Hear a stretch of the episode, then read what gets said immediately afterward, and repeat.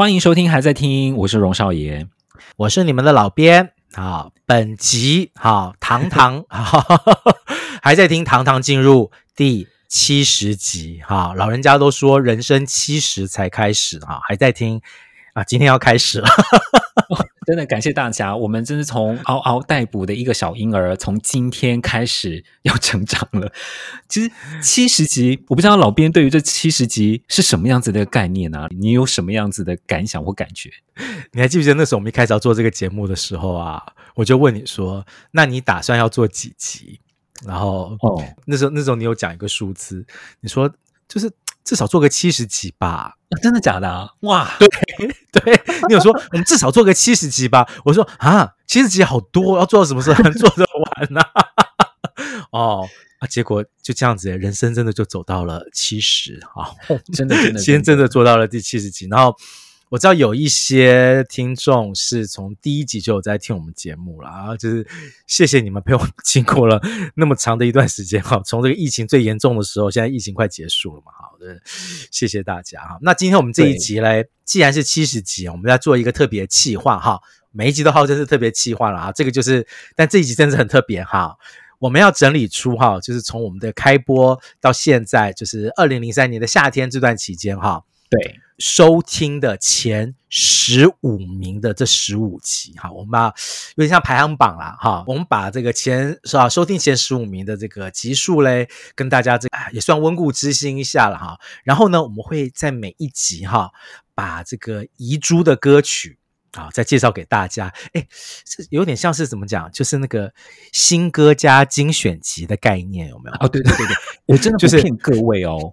我们每一集都会有很多的听友来跟我们说，你们漏了哪些歌，哪个人没有讲到。你知道，我们每次我们压力是很大。我只能告诉大家，遗珠这件事情，每个人心目中都有一大堆遗珠，我们怎么做都做不完的呢。对啊，所以今天这一集可以算是一个巨大的知音时间了哈，因为有一些是这个听友们反映出来，觉得说你们怎么可以漏了哈这首歌或这个人，有些是这个老编跟少爷后来哈觉得好可惜哦，当初被删掉的一些歌哈，我们这一集啊就是新歌加精选集了哈，把它一个一个啊介绍出来这样子哈。哎，这个中间很特别，还有一些真的是初登场的歌手哈。我们 最近每一集都会跟大家介绍哪些是我们 我看七十集他才初登场哈，让我们好奇是哪些人哈。今天就是把这些集数啊，这个这些漏网好歌给介绍给大家。哎，这个这一集哈要介绍的话，我们就这个根据这个以前我们常常听这个排行榜节目哈，罗小云的知音时间排行榜来，我们就从第十五名开始介绍了哈。第十五名还在听收听率最高的节目，是我们的第二十四集，二零二一年六月二十三号首播的《九四男歌手》的下集。各位，再跟大家提醒一次哈，一九九四年九四那首歌真的是我们还在听有史以来最大的一个企划，因为前前后后做了六集，六集，因为那男生做了三集，那女生也做了三集，然后呢，这几集呢，其实收听的下载程度其实都蛮接近的，结果跳出来的呢是九四年的男生下集，我们在这一集里面介绍了蛮多的创作人，我们讲了张雨生、伍思凯、伍思凯，还有。童安格，童安格是不是还有林强啊？林强，对对对对对对对对，我们介绍了一些偏偏创作型的歌手啊，还有陈升哦，一些偏创作型的歌手，我们都到这一集来放给大家听。在里里面呢，其实有蛮多的好歌，然后受到听友们的欢迎。对，其实我是有一点意外了，因为这个这么多女歌手、男歌手，然后最后跳出来的是创作人的这一集啊，我觉得这个可能是。也给我们一个方向吧，哈，就是说我们的听众里面真的蛮多人哈，对于这些创作人很有兴趣哈。那这个当然也有就会有听友，就是听完这集之后也会反映给我们，就说啊，有一个人你们漏掉了哦，这个人就是今天我们的小遗珠啦，哈，要把他这个捡回来给大家介绍的是，我们也曾经在这个别的集数介绍过他的歌，哈，黄舒骏啊，他的我是谁？我是谁？我是谁？我是谁？我是谁？我是谁？我是谁？我是谁？请告诉我我是谁。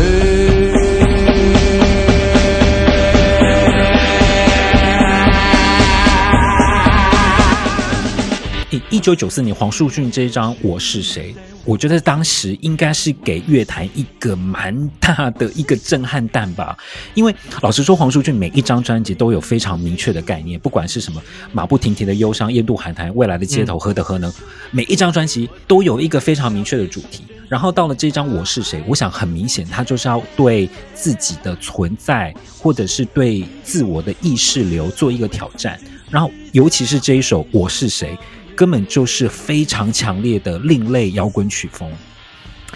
对，哎，这首歌我觉得我当年的印象不深，因为这张专辑哈，老实说，那个时候我印象比较深刻的是他重新翻唱了那个在你在你背影手。对对对对，我印象最深的其实是是这件事情啊。然后我这一次因为有人的推荐啊，又蛮认真的把这张专辑整个听过一遍之后，我觉得。我大概可以了解那个时候为什么不卖了，因为他走的实在太前面了，而他的东西其实是蛮深刻的哈。对于自我存在这件事情的思索哈，这个东西放在啊，你知道九四年那是一个商业歌曲到大爆发的一年啊，你摆在那一年出这张专辑，老实说就真的很容易被盖过去。对对对对。感谢就是听友们哈，有发现了这张专辑，我们这个漏掉了哈，重新介绍给我们。我觉得这个对我们来讲就是一个不应该的事情，但是又是一个全新的发现哈。再一次去听这一张专辑哈，这个是第十五名哈，这个九四男生下集的创作人专题。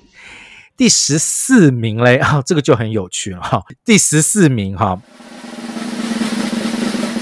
这是一个三个创作男歌手的。专题哈，对，哪三个创作男歌手嘞？刚泽斌、卢昌明，还有还有黄舒骏，对。对，你看，我就说这个蛮有趣的啊。我们的这个这个听众们真的对于创作人的专题很有兴趣哈。呃，那次的集数里面，我们介绍了这个卢昌明写给郑怡的歌嘛，写给苏慧伦的歌，的歌对，然后也介绍了这个黄舒骏写给辛晓琪的，就是刚刚那一首我讲的《在你背影守候》吧，还有刚子斌的歌。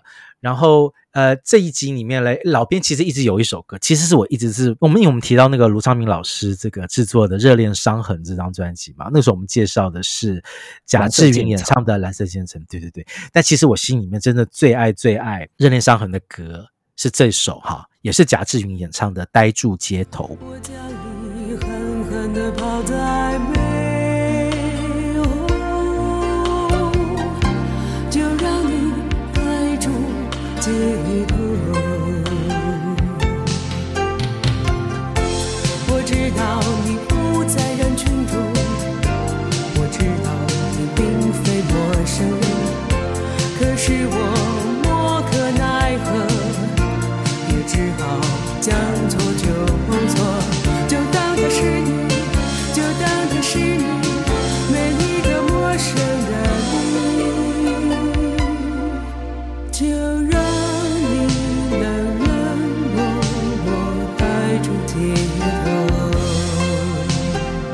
得啊，我们听完《热恋伤痕》，我觉得我们都会很喜欢贾志云的声音，因为他就是真的比较有磁性，然后是一个比较低沉的声音。我觉得跟范逸文的声音甚至有一点点近似的了。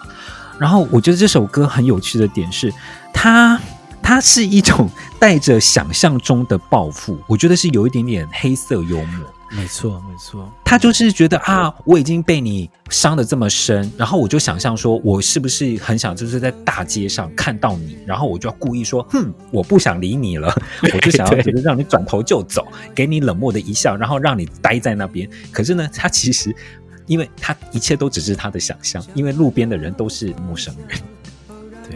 这是一场街头的内心戏啦。我们说过嘛，对对对，就是这个卢昌明啊、呃、老师是这个意识形态广告很重要的代表人物。你看这首歌其实也蛮意识形态的啊、哦，就是有有点像在拍电影的感觉。然后就是这个，就是我把一个陌生人当做我要告别的对象，这样子，就完全是内心戏的感觉。然后贾志云的声音，我我常说，我觉得他声音不是音最准的哈，但是很特别的是，这种素人歌手哈。透过卢昌明的包装，真的可以感受到一种很特别的、贴近属于八零年代晚期年轻人生活的感觉啊！这个今天就把这个卢昌明老师对我来讲是一首的遗珠歌曲啊，再介绍给大家。接下来我们要进入我们的第十三名，这是同性对唱专题的第三集。对，在同性对唱的第三集，其实我们做了一些比较像是企划型的，哈，比较有主题型的对唱。比方说，有像是叶倩文、郑秀文的对唱啊，许冠杰、张国荣的对唱啊，还有像是周杰伦跟费玉清的对唱啊，还有啊 Jolin 跟安室奈美惠的对唱啊，真的很感谢大家喜欢听这一种同性对唱的歌。对，因为我们就是反骨嘛，对啊，就是如果要争取收听率的话，照道理来讲，一定是要介绍男女对唱，男女这么多歌，嗯、对不对？随便抓一百首都有，我们可以做十集。但是我们就想说，我们要做一些比较不一样的东西哈。对，所以我们在这个第四十四集来介绍是这个同性对唱哈。呃，然后呢，很有趣啊，这个其实常常在做完某一集之后嘞，老编就会。这个心里面还是会留下一个讲说，嗯，那我是不是有一些歌漏掉了？那我们也曾经这个有听友提醒我们啊，像黄义玲跟林慧萍他们有对唱曲，对，我们也在知音时间为大家介绍过了哈。其实哈，去年哈也有一首很好听的女生的对唱曲哈，这是徐佳莹还有这个阿豹 and Brandy 啊合唱的《切割》。不想唱就切割看透人生几句就够了，好不容易就很耳热，谁搞砸气氛最不可杀？无所谓被切割，换个人唱或许更快乐，谁插播都能，刚好现在口也很渴。这个徐佳莹，我们是第一次介绍吗？哎，哎。好像是对不对？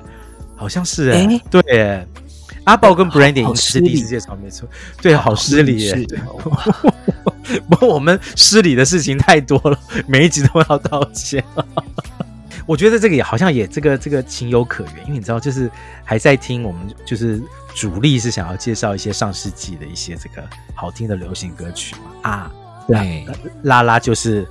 本世纪才出道了，所以就介绍的机会就会比较少一点了哈。但是我觉得这是近期，我觉得这个女女对唱曲中，我觉得非常好听、有水准的一首歌哈。切歌，这首歌我觉得做得非常的精彩。我觉得即使是在制作面上面，他们就有很很努力想要去呈现出这三个人怎么把这三个人的各自的风格表现出来。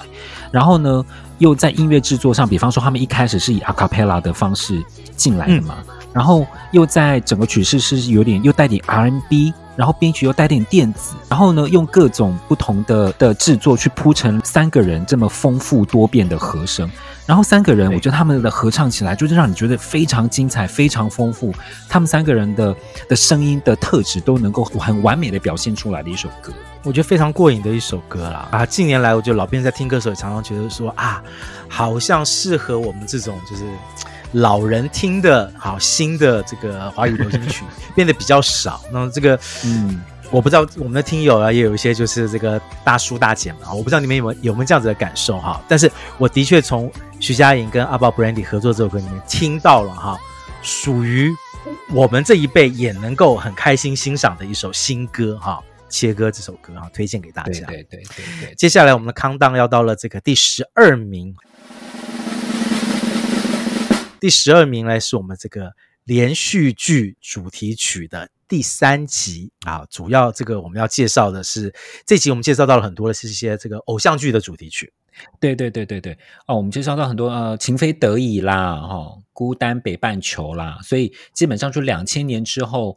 很流行的一些偶像剧的主题曲，我们大概都有涉猎到。我想，可能这一集可能吸引到一些比较年轻的一些听友吧。对对对对，可能我们那个这个为数不多的这个三十岁以下的听众，可能有些是被这一集给吸引进来的哈。但是这个老编自己后来也去想啊，有一首歌没有介绍到啊，就觉得有些遗憾，因为应该嗯该打屁股，怎么没介绍这首歌哈？这个是这个偶像剧《蔷薇之恋》的片尾曲啊，阿桑演唱的《叶子》。一起原来的开始是陪伴但我也渐渐的遗忘当时是怎要有人陪伴我一个人吃饭旅行到处走走停停也一个人看书写信自己对话谈心。是心又飘到了哪里？就连自己看也看不清。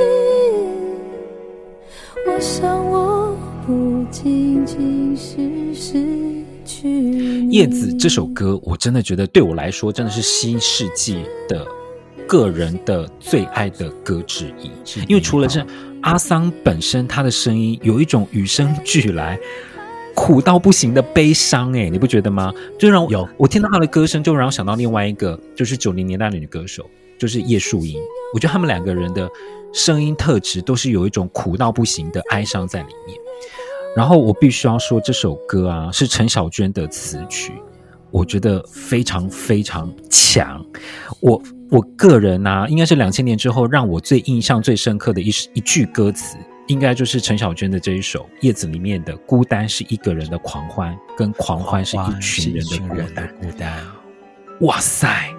我觉得直直击我心哎！这首歌就是我觉得也是一首一百分的歌曲啦，就是词曲，然后阿桑的演唱都非常的完美啊。其实阿桑那时候还是个新人哈，陈小娟也因为这首歌拿到了金曲奖的最佳作曲人奖，我觉得是实至名归啊。这首歌曲非常的好听。然后词就你刚刚讲的两句话就重击大家的心灵，就是你无法去反驳这这这件事情，即使是你平常不会去想象的。好，孤单跟狂欢的对照，非常非常好听的一首歌哈。这个《蔷薇之恋》这出戏大家还有印象吗？ella 跟黄志伟主演的哈。这个 嗯，老实说我自己好像印象有一点模糊了哈，但是这首歌我会永远记得。好，阿桑的叶子太好听的一首歌了哈。也也是很可惜，因为阿桑可能在出了两张专辑之后，也就离开我们了。嗯，嗯，我觉得也是歌坛的一大损失。哦，你现在好像可以比较面对这件事情了。对，然后我们又提哀伤的事情，我我看你下一趴怎么 你是怎么是故意的？对，因为这一趴讲到已经离开的阿桑哈。下一趴，偏偏我们的第十一名是华语劲歌金曲，哈，快歌的下期是充满欢乐的一集，啊，你故意整我。那一集大家还记得我们介绍了什么歌吗？啊，我们介绍了蔡依林的歌，我们介绍了 Elva 的快歌，对对对，很多很好听，而且我还我还记得我们那时候做这个华语的劲歌快歌。我们特别就是锁定的是这个华语创作人原创的原创的原创的作品。当然喽，讲到本世纪的这个劲歌舞曲太多了，我们那个下集哈劲歌舞曲下集没有介绍到的歌哈，那今天我们就来介绍一首哈，老编个人觉得是三八舞曲的代表之一。对对对对对，萧亚轩的表白。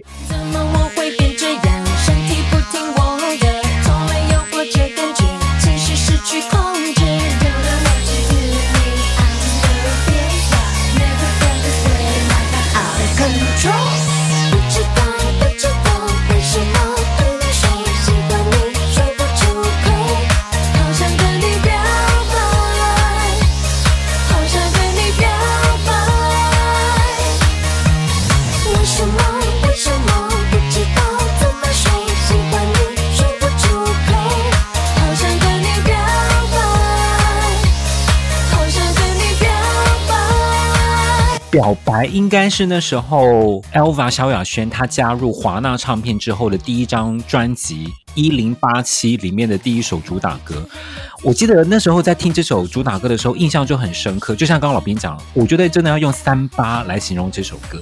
可是我们这边讲的三八，其实是一个很正面的一个说法哦。我觉得它是有点很有记忆点，然后一个很讨喜的旋律，然后你能感觉到这首歌感觉出来是带着一点点傻气，但是又很想去展现那个时尚感。那一种为爱直冲的那种态度，我所以我觉得这首用三八来形容是真的是最最适合不过了。对，时尚的三八感啊！对对，这个词曲作者是倪子刚啊，他这个本世纪有很多很好听的舞曲作品，蔡依林嘛，呸，对不对？然后就是倪子刚的作品。我觉得《表白》这首歌的精髓啊，就在于这首歌里面有有一段男女的对白。对，想要告诉你一件事情，I don't know if I should，没有关系，说吧，说吧，不要想太多了。多了，我觉得有一点，有点土气跟俗气。我我觉得反倒是这首歌最大的魅力，就怎么会这么怂？但是你又忍不住想去听它。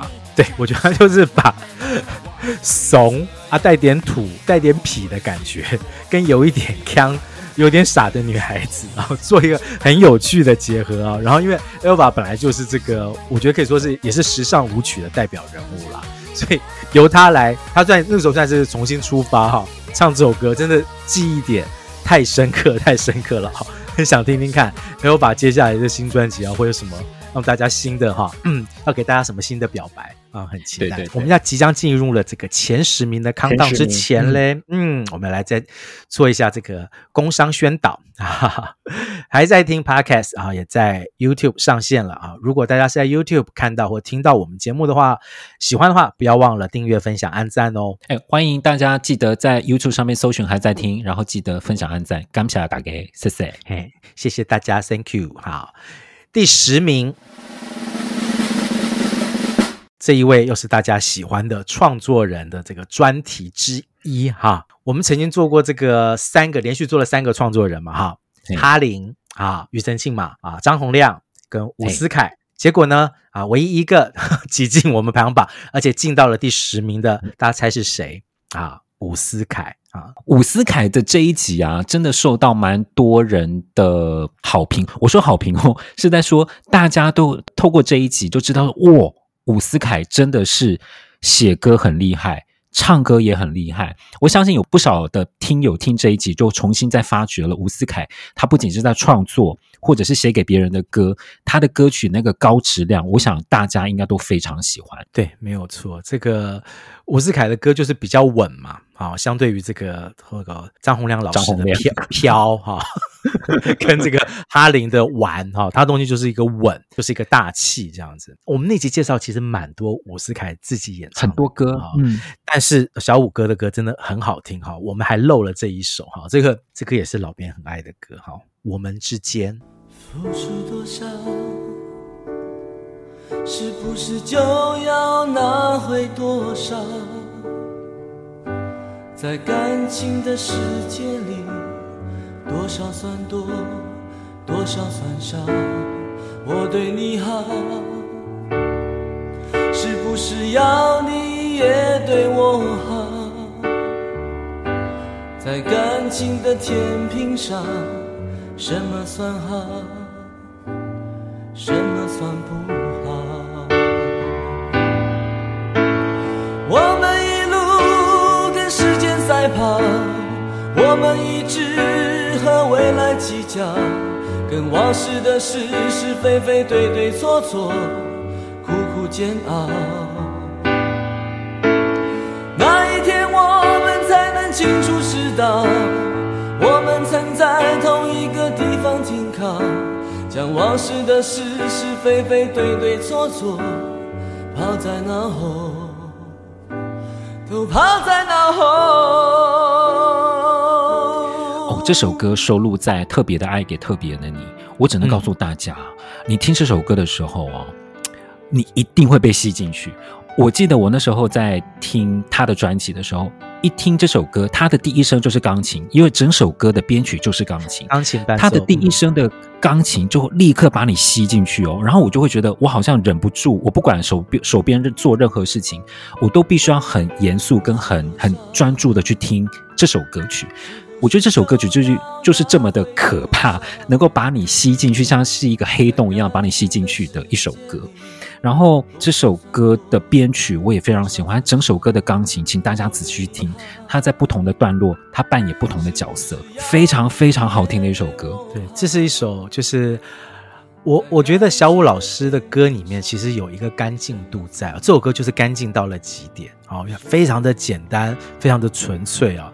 但是出现在这个特别的爱给特别你这张专辑里面，我觉得是立刻就会让把大家的耳朵给吸住，那种纯粹感，我觉得就是伍思凯最吸引人的。嗯，啊，非常好听哈。接下来我们要进入我们的第九名。啊，第九名，这个是少爷的 偶像哈。我们曾经做过两集哈，当做我们第一季的这个结尾的女歌手叶欢的上集。我相信呢，还在听绝对是自媒体最叶欢 friendly 的一个节目。身为叶欢的大歌迷，我我相信我跟老编真的是在节目当中不断的想要去好好介绍跟推广这一位，我觉得有点，也许到现在听起来是有点被低估的一个女歌手。那在叶欢的上集，我们从她的第一张专辑介绍到了第四张专辑，那其实每一张专辑我们都挑了几首歌出来讲。以我脑粉的角度来说，我当然是希望每一首歌都能够讲啦。不过因为碍于时间的关系，我们几张专辑的几首歌真的就只能稍稍带过一下而已啦。对对对对对。然后我们今天呢，就要把这一首哈，这个少爷跟老编都蛮喜欢的歌哈，再介绍给大家。这是他第一张专辑里面的《夜色》。也该一起床头和适应，心的感觉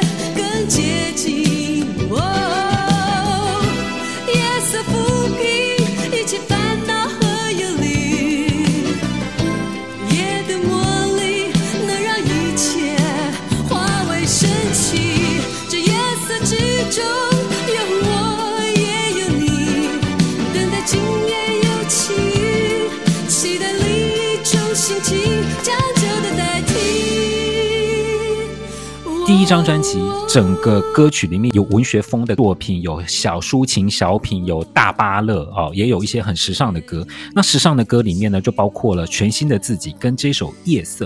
但是我觉得这首歌跟《夜色》有点呼应，《全新的自己》有点像是在白天哦，时尚女郎好足出去逛街，《夜色》有点就像是已经是入夜了，她要去夜店玩，前跟后的一个心情。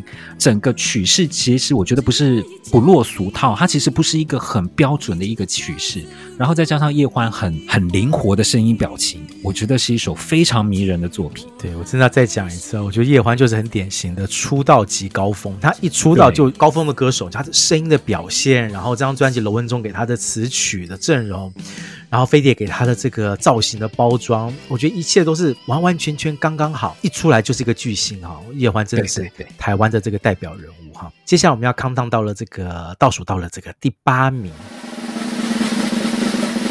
从第八名开始嘞，哦，我们会这个某一个。主题会不断的浮现啊，就 可见哈，本节目的听众有多爱这个主题哈，也难怪我们常常在这个创作人 PK 的时候要把这个主题拿来 PK 一下哈。第八名哈是我们这个华语流行乐哈玉女专题的第四集，也是最后一集哈，讲的主要是这个九零年代末期到本世纪的这些玉女歌手。我相信在大家啊，不管是哪个年龄层啊，都可以在这一个玉女这第四集里面，可能喜找到自己喜欢的歌手啦，所以我们在那一集好像也挖掘了一些可能比较少人注意到，比方像像是吴佩文的歌啊，我觉得我们帮也帮大家就是搜集了一些可能大家有点遗忘的一些玉女歌手。我们今天要特别介绍的这一位遗珠也是蛮有趣的哦，她绝对是这个，哎，她是玉女跟这个怪怪美少女之间的那个门派哈。这个歌手，大家可能现在大家都忘了，她曾经是歌手了哈，因为后来都是以这个时尚名媛的身份出现。贵妇，嗯嗯，对，她现在是贵妇哈。吴佩慈，哈，大家还记得吗？她是歌手哦，哈，曾经演唱过一首日本的这个翻唱歌曲《闪着泪光的决定》。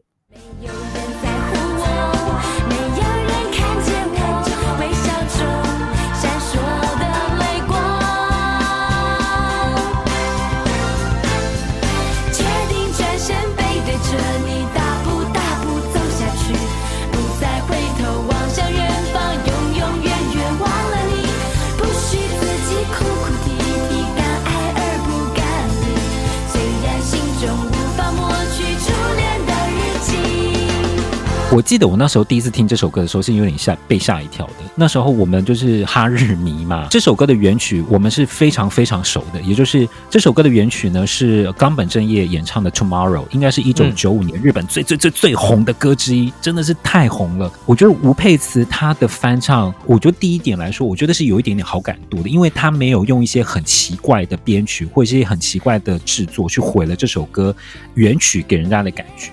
但是呢，他又加入了一些当时吴佩慈那种怪怪美少女的元素，哈，有点把个性有点加进去，而且还好他没有唱的很奶，就是那种很标准玉女的感觉。然后我还记得那个时候滚石把几个歌手一起打包，哈，用什么少女标本的标本对形态去那个香港发展，有徐怀钰啦，还有陈绮贞啊，结果后来在这个香港香港的这个消费者啊，这个听众心目中，他们最接受的。是吴佩慈哦，好，所以那个时候其实那一票这个滚石力推的这个玉女歌手哈，或者创作型歌手，过去其实真的香港人最有印象的是吴佩慈哈，这个也是蛮有趣的一件事情，蛮蛮深的印象哈。那个是我们在这个玉女第四集没有介绍到的歌手哈，我们把它挑出来给大家介绍的吴佩慈。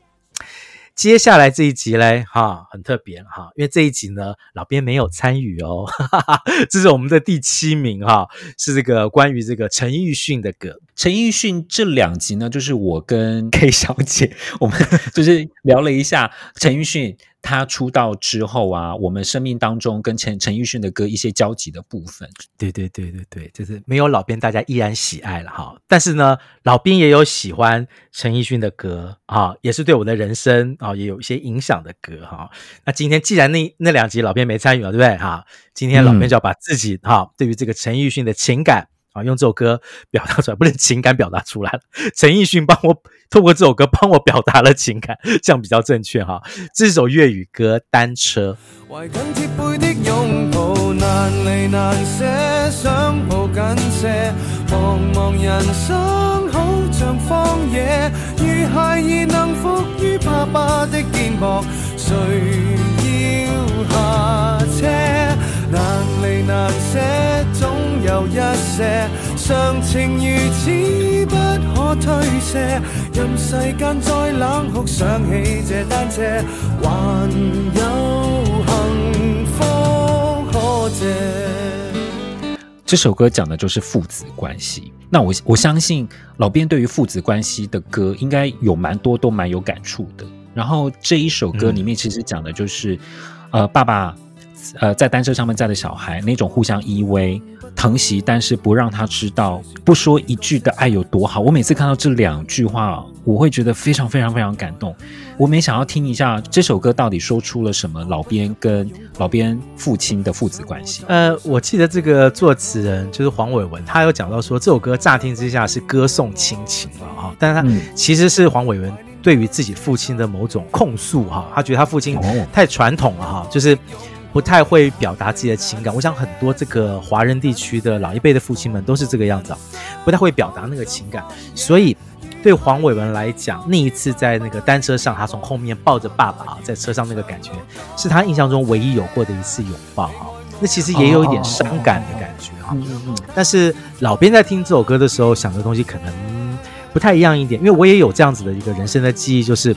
啊，我父亲骑着这个脚踏车，然后我在后面抱着他，这样子哈。呃，我跟我父亲是比较恶心的一对父子了哈，就是 就是我们是那个晚上睡觉前一定要去跟对方说晚安啊，然后就是，嗯，我们会都说晚安，然后我们就是三不五时会跑去跟对方说我爱你。天哪，你们真的好好新潮的父子。对对对，可能是因为我我我跟我啊、呃，我是这个单亲家庭长大的小孩，那下面就是我跟我父亲两个人。大家还记不记得这个九零年代的这个晚期，有一个很重大的社会事件是白小燕的白小燕事件，是对撕撕票的事件这样子啊。我还记得那个时候我在公司上班，然后我突然接到了一个电话，那时候刚好是那个新闻在电视上播的时候，我爸就打电话来，我就说你有什么事？我爸就说。他说他刚刚看那个电视直播啊，就是白冰冰冰冰姐啊，讲出了一些就是对于这个白小燕的情感这样子。然后我爸就说：“嗯嗯嗯，我突然想到，我都没有跟你说过‘我爱你’这三个字。”天哪！他说：“所以我现在要跟你讲，就是儿子，我爱你。”我就说：“你好恶心哦！” 在上班，在上班途中，对，在一个电话，因为很忙嘛，工作都很忙。然后爸打电话来，有什么事吗？没有事。我只觉得我要跟你说我爱你，然后我听到觉得，哎呀，你不要跟我讲这个，好肉麻。然后我这么忙的时候跟我讲这个，请问我要怎么回应你？我说好了好了，爱你爱你啦，就把电话挂。但是后来回去之后，我有去思考这件事情，然后所以就是可能三不五时，我就会跑去跟我爸讲这句话啊，就是爸我爱你这样子。嗯，那这个这个当后来我我父亲过世了，所以。每一次再去听到这个陈奕迅这首《单车》的时候，我都会想到那个画面。就是即使我觉得我跟我爸没有距离那么远啊，就心理上我没有觉得距离那么远，嗯、但是现在他已经不在我身边了啊。那我曾经坐在这个他的这个单车的后面，看着他的背影，然后我前面的路都看不到，嗯、但我相信他，我相信他会安全的骑车把我载到那个目的地。嗯、那个感觉就印象还是非常的深刻哈。透过这首歌，一直让我回忆到那个画面。所以，也许黄伟文在写这首歌的时候带了一些控诉的感觉，但从老编的这个角度出发，对这首歌，这首歌对我来讲依然是温暖的哈，依然是能够反映那个父子之间的那个情境哈。这是属于我的陈奕迅啊，那个是属于我的一首歌。然后呢，接下来呢，我们要这个倒数到了这个第六名。第六名，这个叫真的要做这个郑重介绍了哈，很少有这个 很少有电视节目的制作人还能开演唱会了哈。这个是我们这个连续剧专题的第二集哈，我们那集做的是制作人杨佩佩跟制作人琼瑶的经典戏剧歌曲的这个专题哈，所以这个大家也都知道啦，这个最近这个琼瑶阿姨哈。办了是属于他的这个影视主题曲的演唱会啊，好厉害！邀请了呃，像是李翊君哦、高胜美，对啊，潘潘越云哈这些歌手 来重新唱他这个这个写过的这些影视歌曲哈。那这个呢，我们今天呢就来介绍在那一集哈连续剧的专题里面，我们没有介绍到的歌，其实这首歌非常红啊！哈，我们那时候就是不小心的遗漏了这首歌，就是李翊君演唱的哈《还珠格格》的片尾曲《雨蝶》。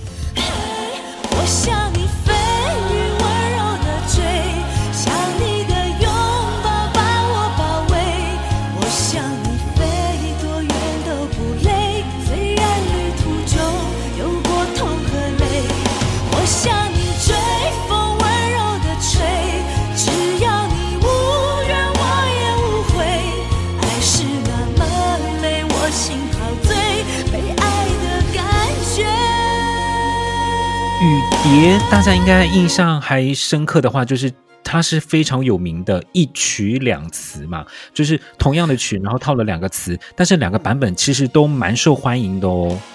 对，但老边坦诚哈，老边没有看过《还珠格格》，可能在电视上就是转到有稍微瞄一下这样子哈，但我没有真的全剧看完过，所以其实对老边来讲，这首歌我印象比较深的，其实反倒是《沙漠寂寞》。对，我《雨蝶》这首歌的印象。其实没有那么深刻哈，不过也有可能是因为这两首歌是同一个曲，然后李翊君演唱方式其实也没有太大的差别，对对，然后编曲没有那么大的差别，所以我印象一直觉得那是同一首歌，那首歌叫做《沙漠寂寞》啊。经过这一对，所以那次真的压根就没有觉得说，哎，这首歌我要特别拿出来介绍，后来才发现说啊。我竟然错过了这么重要的一首歌，就对于很多这个琼瑶的剧迷啊，或者爱听歌人来讲，这首歌的印象其实非常深刻啊。李翊君的《雨蝶》，我觉得这首歌好像也是琼瑶主题曲里面比较少见，带着一点摇滚风味的一首流行歌啦。所以，相对于雪珂还有有个女孩名叫婉君来讲，这首歌的现代感是很强的哈。对对，没错没错哈。那今天就把这首遗珠给介绍出来。感谢收听今天的还在听，哎哎哎，等等，节目还没结束哦。还在听的忠实听众，还喜欢这集的主题吗？提醒你，现在我们也开放小额赞助喽！想支持还在听吗？欢迎点击节目资讯页里面的抖内连结，详阅公开说明书。现在让我们回到节目，继续还在听。那我们要正式这个正式的倒数到了前五名，第五名是前十五名的收听率里面。最早的集数啊，对。的第第二集哈，感谢大家在第二集的时候就还蛮支持，还在听这个节目。后来陆续加入了新听众，感觉你们都有回去听这一集。这是金马奖的入围歌曲的这个前，我们自己选出了前二十五名的金马奖特辑。因为我前一阵子我又重新再去做这一个集数的 YouTube 影片嘛，然后又再把我们做的那一集再重听了一遍。哎，我真的觉得我们前二十五名真的选的蛮好的，因 为是哈，嗯，对，因为觉得。我们选那些都很好听，那几首歌其实流行感很强，好听之外，即使到了现在，都还是常常被提及的一些作品。对啊，我记得我们有介绍苏打绿，有介绍五月天、王杰，嗯、一直到卢广仲嘛，对不对？对，就是刻在我心的名字。对，那今天呢，我们的介绍就是说，在我们录完这一集之后，金马奖还继续在办，还是有很多好听的这电影歌曲啊被肯定。今天介绍这首是艾怡良。啊，初登场，各位继徐佳莹初登场之外，之后艾怡良也是初登场哈，演唱的《我这个人》。我是否还值得被爱一次呢？多难过我都不准再对谁提起了。你说我这个人啊，也不那么迟钝，是这世界对我那么宽容。但我都不要了，不要再浪费了，多成熟我都不能假装我很快乐。你说我这个人怎么听不进去呢？只是寂寞惯了。啊，这是这个电影我没有谈那场恋爱的主题曲。艾怡良也因为这首歌又拿了这个金马奖。所以他现在已经是金马跟金曲都有了嘛，对不对？对，他其实在在帮那个电视剧写几首歌，如果入围得奖的话，艾怡良又是最新的三金得主。三金三金，这首歌啊，我觉得其实是一个很私密的歌，因为我觉得他整首歌有点就像在自我的。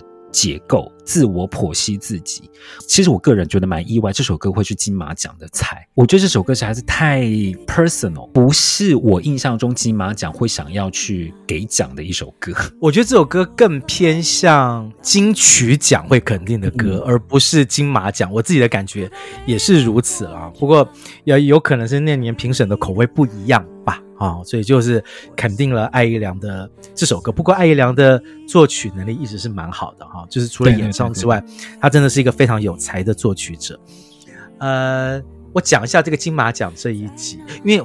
真的要请大家包涵呐啊！尤其是后来有些是在 YouTube 上面看到这一集的这个朋友们，那是我们的第二集啊。我们那时候很多技术层面都还在尝试啦。哈。就如果大家觉得这个技术层面表现的没有那么好，而且我们那时候这个歌主要是拿来衬底哈，我们比较没有对对对对单独的放歌这样子啊。这个请大家要要海涵这件事情啊，因为太久远，我们技术精进，好，谢谢大家。对。两年多前了，而且我们后来有这个有调整这个节目的呈现方式啊，所以的确那届金马奖就是那个呈现方式跟后来的这个新的结束比较不同啊。不过也依然哈，感谢大家的爱戴哈，不断的有回去听这一集。我知道大家对于这个电影歌曲这个情有独钟了，也许以后我们有机会会再把一些不一样的电影歌曲教给大家哈。然后嘞，继续倒数到了第四名喽，哈，这个越来越接近前三名，哈，大家有没有好奇哈，我们的听众到底最爱的集数是哪些？第四名跟刚刚也有出现过哈，刚刚在第八名是同一个主题，是玉女主题，哈，玉女主题出现第二次喽，是玉女主题的第二集哈，嗯、我们讲的主要是这个八零年代末期、九零年代初期出道的这些。玉女歌手们啊，有谁？有伊能静啊，有苏慧伦，有这个很多粉丝很爱的方季惟，方季惟，这个孟庭苇，对啊，都是在那集里面介绍，所以。光把这些这些很有粉丝基础的歌手的名字列出来，大概就可以理解为什么这么受大家欢迎的原因啦哈。对对对对，各有其主嘛，所以大家都来听听看自己我们是怎么形容这些歌手。这一集里面的遗珠啊，我想要特别介绍的是苏慧伦的歌，因为苏慧伦我觉得有非常非常多的歌迷，然后他们好像对我们这一集其实有一些蛮好的一些评价。我今天要特别介绍的是苏慧伦她的《写在沙里面》。盛开成一片，我想你从没有试着了解，爱我就要坦白的表现，你最知道。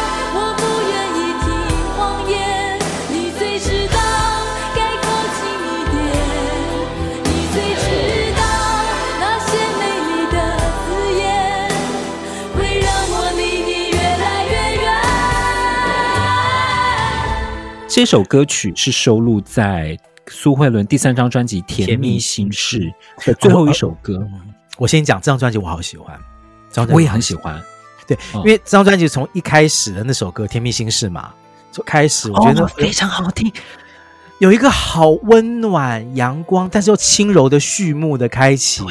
然后后面一首一首的歌，《My Dear My Friend》，生命中的每一天，哦，好好听的一张专辑。对，这张专辑的最后一首歌突然来了这一首让大家大家想不到的歌，对对对，这首歌，因为你很顺的从苏慧伦的第一张、第二张，然后听听到第三张的最后一首歌，你就会听到，哎，他，怎么来了一首跟之前的作品完全不一样？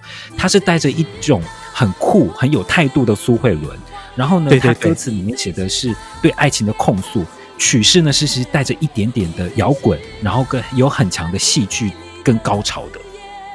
对，那这个就必须要介绍了。这个作曲人刚泽斌嘛，哎，很有趣哈。因为我 我们的这个第十四名哈是这个卢昌明、刚泽斌跟黄舒骏啊，三个人放在一起哈。就今天我们就好像也就很巧了，就把黄舒骏的《我是谁》哈，卢昌明写给贾志云的另外一首歌，还有刚泽斌写给苏慧伦的歌哈，都介绍出来了，也算是。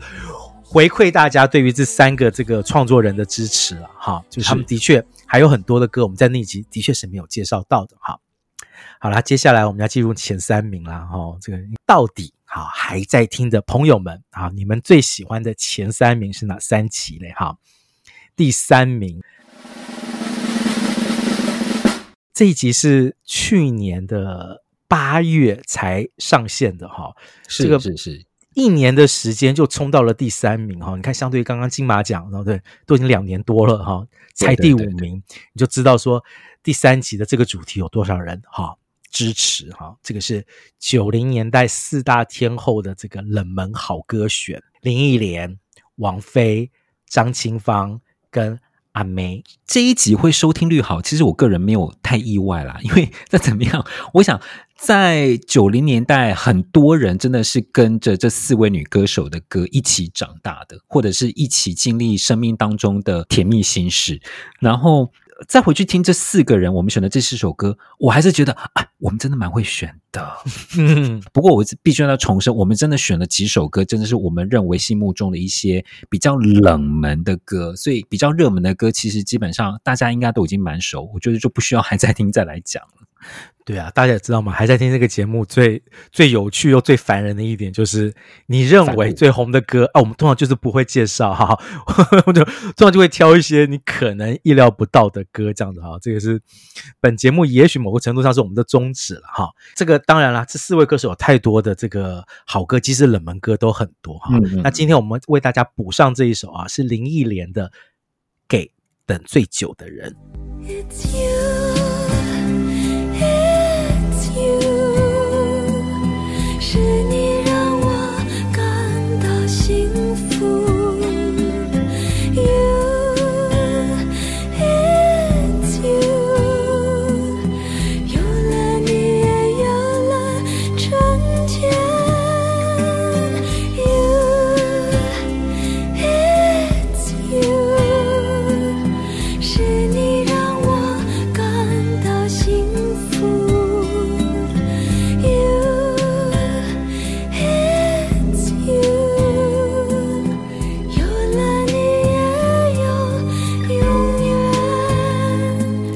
这首歌是收录在《不必在乎我是谁》，我是谁？对对。然后这张专辑其实除了三首歌之外，都是粤语专辑的国语版，就是有点点偷懒的一张专辑。不过没有关系，我觉得这首歌它这首新歌确实是有把它的价值能够迅速的往上飙。这首歌是小虫写的，对不对？然后我觉得小虫真的很厉害，写给女歌手的歌，尤其在这一首歌曲，你跟那个能够很明显的感受到林忆莲用大量的气音跟呢喃，在这首歌里面表现的是这么的高雅跟温柔。对，当初那个其实我们这四位女歌手，我们那个歌单蛮长的啦，我们列出了蛮多歌哈。然后最后这个这首歌，那时候老编好就是跟少少爷商量，我们先不放这首歌的原因是，嗯，你也知道我们的这个听众都上了一些年纪了哈。我怕他们听这个林忆莲的气音会有窒息的感觉，因为林忆莲的气音 用的非常的满，她几乎是从头到尾，It's you 哦，那个气音做的很满，这样子，这会不会听的时候很像帮帮 Sandy 做 CPR，觉得会有点喘不过气来？没有，但是是很有气氛的一首歌，真的必须说，我觉得小虫那个时候让林忆莲也做了一个很大的尝试。不过小虫老师那个时候是不是很？很着迷于气音这一件事情，嗯，你还记不记得他也差不多那个时候帮那个谁曾庆瑜，对，做那个一往情深，那张专辑也是整个气音到了一个爆炸，啊，对，我觉得那张专辑我们可能有机会还一定还会再介绍到。对对对啊！其实我们有好多女歌手的代表专辑都还没有认真做了哈，这个啊，真的这个。难道我们真的要做到一百集吗？大家想听到我们做一百集吗？其实我们的第一个目标七十集，我们已经已经达到了，达标了啊！请请大家告诉我们，大大家觉得是不是时候到了，我们就可以停止 好好，好，人生七十就结束哈，开玩开玩笑，开玩笑哈。第三名哈是这个九零年代的四大天后啊，第二名是谁嘞？也是一群女人哈，这个是我们非常受欢迎的玉女专题，刚刚已经出现了哈。这一个专题在前十名都占了两个名次了哈，占了第八名跟第四名，第二名也是玉女专题，而且是第一集啊。我们那那集介绍了谁了？我们介绍了杨林、林慧萍、李碧华，还有银霞、沈燕、江玲。嗯嗯，对对对啊。果然呢，哈，就是经过八零年代、九零年代的歌迷们，你们还是很怀念这些玉女，没错哈。真的有非常多的听友跟歌迷一直来跟我们，就是留言回回复给我们有关于啊，比方说很喜欢慧萍啊，我觉得慧萍真的唱歌唱的非常好，很喜欢杨林啊，哦，非常的有特色，声音非常有辨识度，还有碧华，很怀念他那个咀嚼型的唱法，咀嚼型玉女。我们那次给了我们那个玉女专题，其实给了蛮多玉女一些新的绰号，像这个碧华是这个咀嚼型的好媳妇玉女，然后这个陈明真是那个 台中海线腔，对对对，还还有呃方季惟哈，天天珠天珠玉女，天珠型玉女，开玩笑啦，开玩笑啦，包括那个文玲姐是那个烤鸡型玉女，烤鸡玉女。很抱歉啊，我们开玩笑，不损我们对于这些歌手的这个尊敬跟爱哈，那就拿来开开玩笑这样子。那我们在这个玉女歌手的第一集里面啊，介绍了一个比较特别的创作型的玉女歌手钱幽兰哈，我们介绍了她的几首歌，但是其实哈，我们一直蛮想要把钱幽兰后来啊，在九零年代出的这张专辑。跟大家介绍一下，今天就稍微好牛刀小试一下，介绍钱优兰在这个新同居时代这张专辑里面很好听的一首 City Pop《赤道的风》。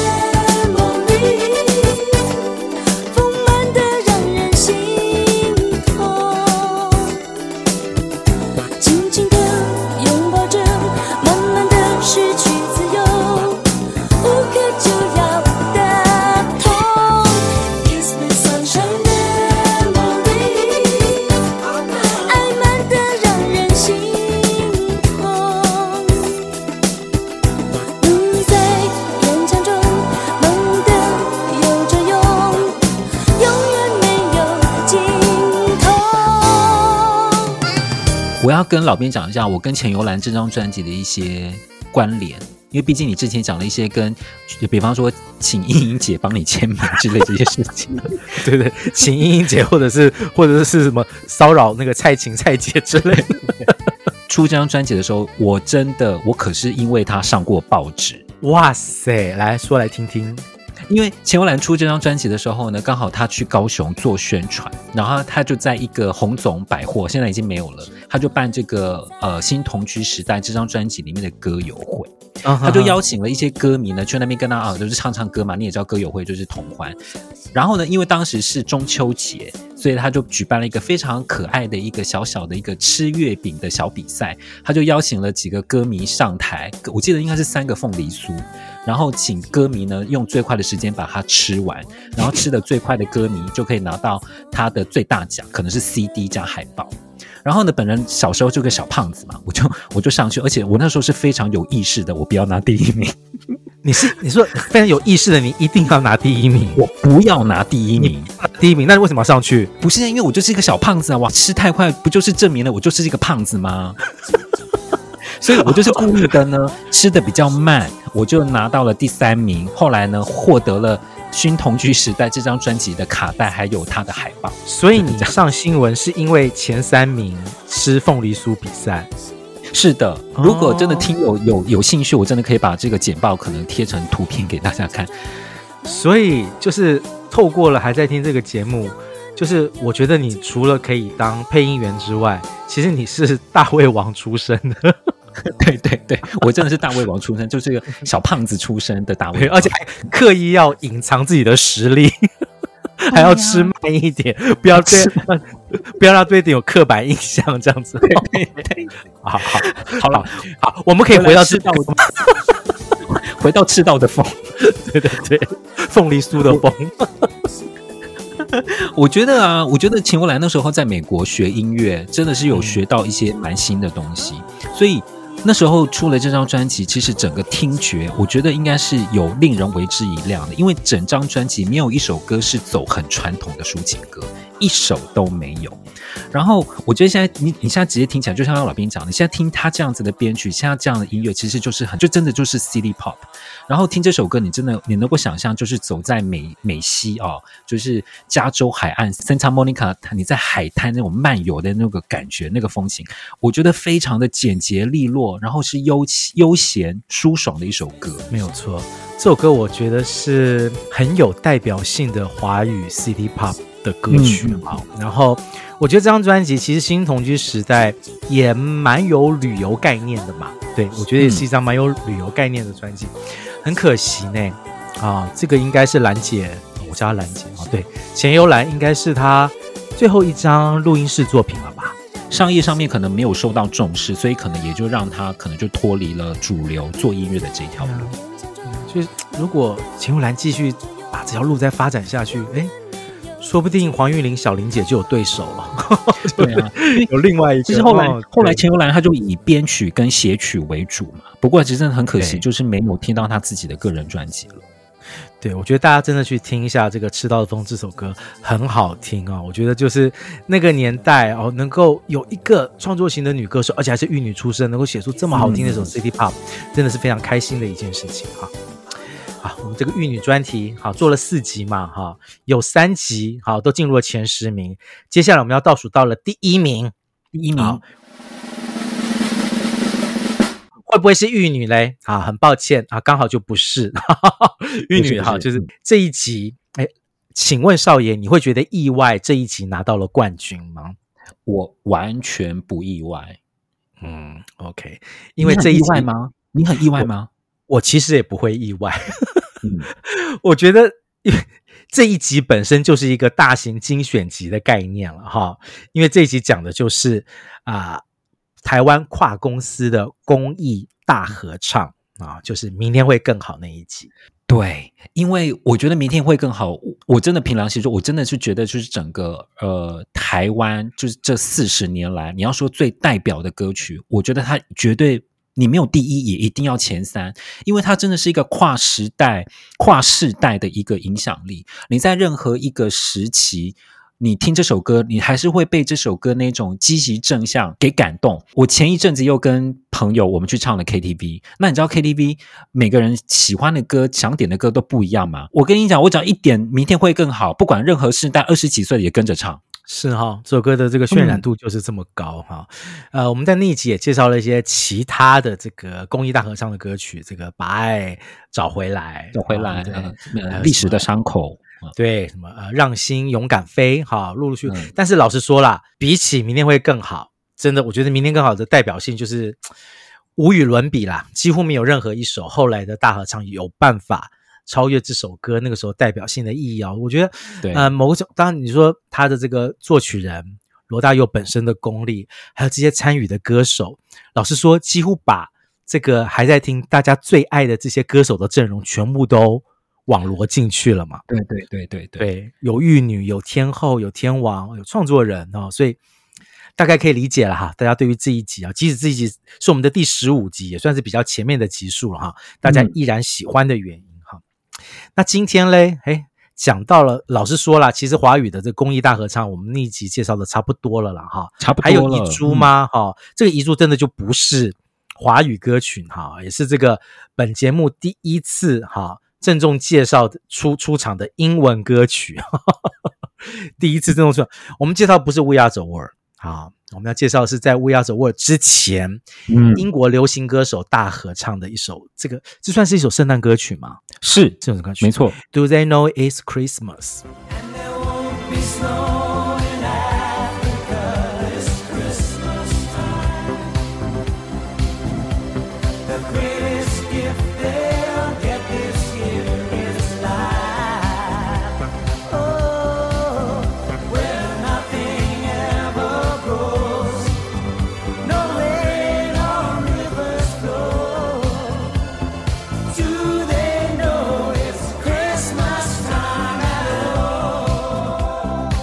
除了《We Are the World》之外，最知名的一首大合唱歌曲，应该就是一九八四年那个时候呢，因为发生了伊索比亚的饥荒事件，就是有爱尔兰的歌手，就这个就号召大家一起为难民募捐，所以找了非常多超级大咖，当时当时超级大咖的一些乐团还有个人歌手一起进来演唱这首歌。老编要不要简单介绍一下演唱的歌大咖有哪些啊？有 George Michael 啊，有这个警察合唱团 The Police 的 Sting 啊，嗯，然后还有那个 YouTube 啊 YouTube 乐团，然后好像我记得好像还有 Phil Collins，还有 David Bowie，好多啊，还有那个文化俱乐部哦，Culture Club，Boy George，Boy George，好多，然后还有一个啊八零年代很重要的英国的女子团体叫做 Bananarama 啊，他们都有在。那首歌里面啊，现身这样子，呃，这首歌某个程度上算是启发了后来的 We Are the World。就是如果我们说明天会更好，是被 We Are the World 启发的话，那其实真正的这种公益大合唱的第一个第一第一首歌，应该要算这首歌哈。Do they know it's Christmas？然后这首歌我觉得很特别，是他用圣诞节这个属于西洋人就是庆祝啊、欢聚啊、丰收的这个季节，让大家去想到。正在当年正在非洲发生的这个非常对算是惨剧的事情哦，唤起大家对于这个地球另外一个角落的关心哈。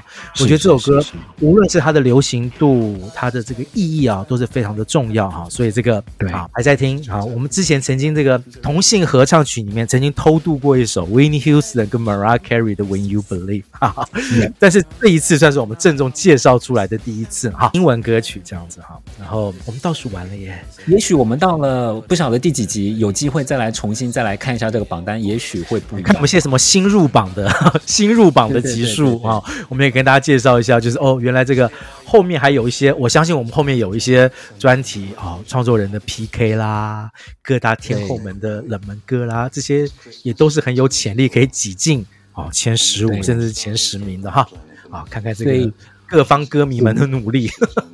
我们在这个特殊集数，也就是七十集呢，这一次的七十集，我们就做了一个我们前十五集的收听排名。不知道大家如果对于八十集，如果我们要再做一个特殊集数，你们会想要听什么样子的特别专题呢？对，我们就先不要想九十了，我们先想八十。大家会有想听什么样的主题呢？啊，我知道大家陆陆续续都有留言告诉我们哈。如果大家对于这个还在听啊，你希望我们做了一些什么特别的主题，有想法的话啊，也不要这个吝惜哈，把你的意见告诉给我们哦。没错，那我们就下一集七十一集再会，再见，对，拜拜。第十集再会，拜拜，拜拜。感谢大家支持，还在听，还在听的忠实听友们，每集结束时，是不是觉得还听不过瘾？想知道老编与荣少爷还有哪些放不进歌单的金曲？想听我们分享更多的感想吗？现在订阅会员的专属内容也上线喽，欢迎加入还在听订阅会员，详情请参考资讯栏的连结。感谢收听还在听 Podcast，对节目有任何意见，或是有想听的主题？都欢迎来还在听脸书专业或是 First Story 的留言区留言分享给我们。这一集介绍到的歌曲都会制作成 YouTube 歌单，放在我们的资讯卡里面。当然，我们更推荐去各大串流平台付费收听，享有更好的聆听品质哦。